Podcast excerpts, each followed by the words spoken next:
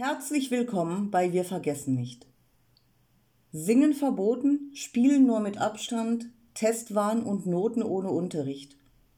Elke ist Lehrerin und schildert, wie katastrophal die Corona-Zeit in ihrer Schule ablief. Ein Bericht, der sprachlos macht.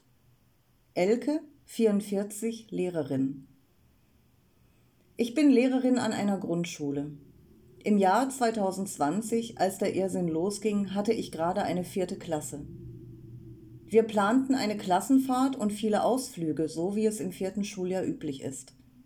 Dann kam der Schullockdown. Da dies zumindest für mich vorhersehbar war, hatte ich Unterlagen vorkopiert und am letzten Präsenztag versucht, den Kindern noch irgendwie die schriftliche Division zu erklären.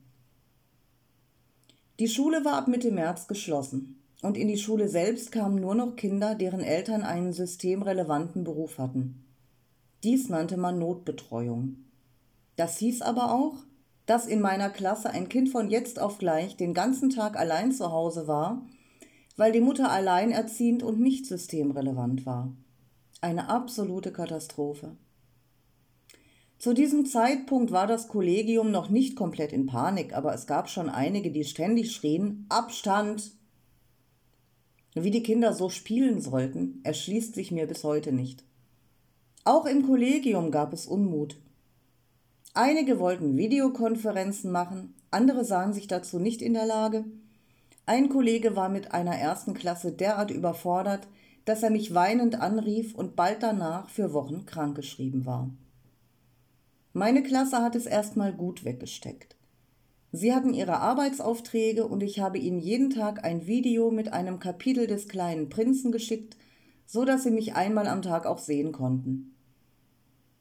Irgendwann sollte die Schule wieder losgehen, aber nur in kleinen Gruppen mit Abstand und Hygienemaßnahmen, wie Dauerhände waschen und desinfizieren. Dagegen klagte dann aber irgendein Elternteil erfolgreich im Bundesland und der Präsenzunterricht wurde weiter verschoben.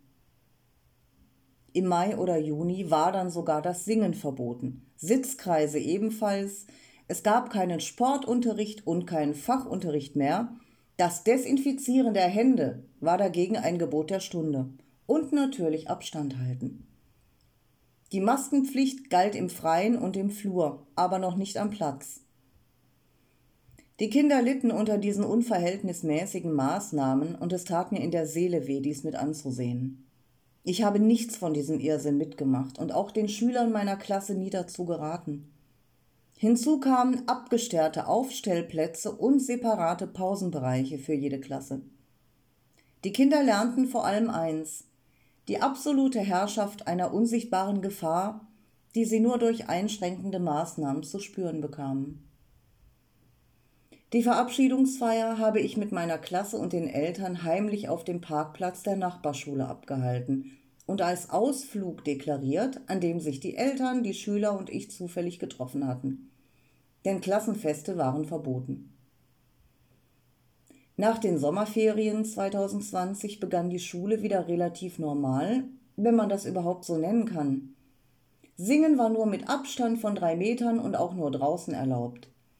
In den Gängen herrschte Maskenpflicht, am Platz und draußen noch nicht.